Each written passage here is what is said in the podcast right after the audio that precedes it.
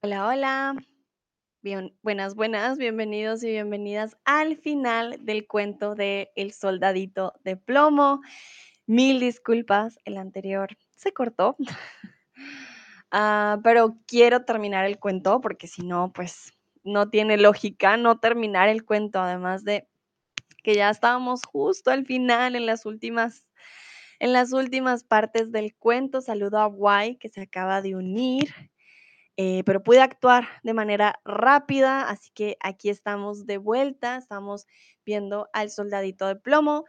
Para aquellos que vean esto y que no están vivo, tienen que ver la primera parte para luego poder ver esta parte. Esta parte es solo el final del cuento, solo para que lo sepan, ¿vale? Entonces, estábamos con el soldadito que cayó al fuego y decía, ay, si estuviera la bailarina conmigo exactamente. ¿En qué pensaba el soldadito mientras se derretía? Pues en la bailarina.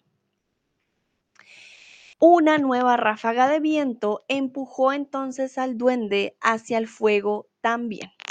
Voy a leer esta parte para aquellos que de pronto pues no han visto a la primera parte y llegan aquí nuevos. Estamos leyendo un cuento, esto es un ejercicio de escucha. Entonces, muy contento el pequeño. Ah, no, no, no, no, perdón. El pobre soldadito que se derretía lentamente bajo las llamas, imaginaba sin cesar a la bailarina. Y aquellos pensamientos cariñosos y alegres le mitigaban el dolor. De pronto, una nueva ráfaga de viento empujó a la bailarina de papel hacia el fuego en un singular revoloteo que parecía una magnífica función de ballet. Entonces, la ráfaga de, la ráfaga fue, ráfaga no de fuego, sino de viento, empujó a quién? ¿Al duende? ¿Al fuego? Hmm. ¿A quién empujó esta nueva ráfaga de viento? Muy bien, guay, exactamente es falso, no empujó al duende. El duende seguía en su caja sorpresa. En este caso, empujó a la bailarina de papel hacia el fuego. Y bueno, ahora sí. Los restos del soldadito y de la bailarina que formaron. Voy a leer ya la última parte, esto ya ahora sí es el final del cuento. A la mañana siguiente, apagado el fuego, el pequeño encontró bajo las ascuas un pedazo de corazón de plomo fundido, que parecía lanzar destellos de purpurina y telas de tul y seda. Repito.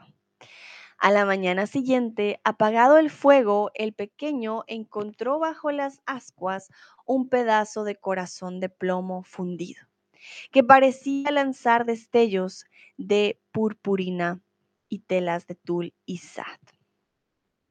Lucrecia está por aquí. Hola Lucrecia, lo logramos. Aquí estamos de vuelta con el final del cuento. Lucrecia dice, esta habitación del pequeño era muy peligrosa.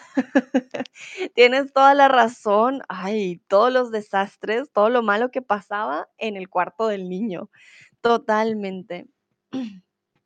Bueno, los restos del soldadito y de la bailarina formaron un corazón. No formaron un árbol ni un zapato. Formaron un corazón de plomo fundido. Y bueno, ya para terminar, yo quiero preguntarles, ¿tú qué opinas? ¿Todo lo que ocurrió fue culpa del duende? Sí, claro, no para nada o quizás. Ya, ahora sí, para terminar, nuestro último cuento aquí en los streams conmigo, con Sandra. ¿Qué opinan ustedes? ¿Fue culpa del duende todo esto? Hmm. ¿Fue culpa del niño? ¿Fue culpa del viento? No sabemos, pero ¿sería culpa del duende? Sí, claro, no para nada o quizás.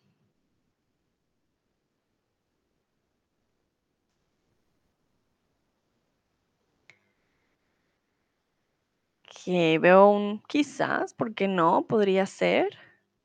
Y veo un no, para nada, no tiene nada que ver. Muy bien. Perfecto. Pues yo diría que quizás, no sabemos, no podemos saber con certeza si sí o no, pero quizás, quizás él prometió vengarse.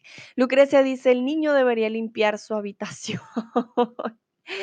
Estoy de acuerdo, Lucrecia, claro que sí, sí debería limpiar esa habitación y botar al duende, lo más probable. Vale, Guay y Lucrecia, muchísimas gracias por unirse estos últimos cinco minutitos conmigo para terminar el cuento. Lo siento mucho. Ay, a veces nos suceden estos defectos técnicos como el día de ayer, no sé qué pasó, pero lo logramos.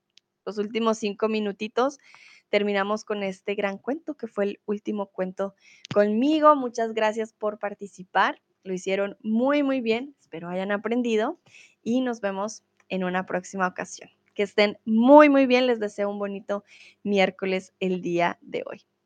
Hasta la próxima. Chao, chao.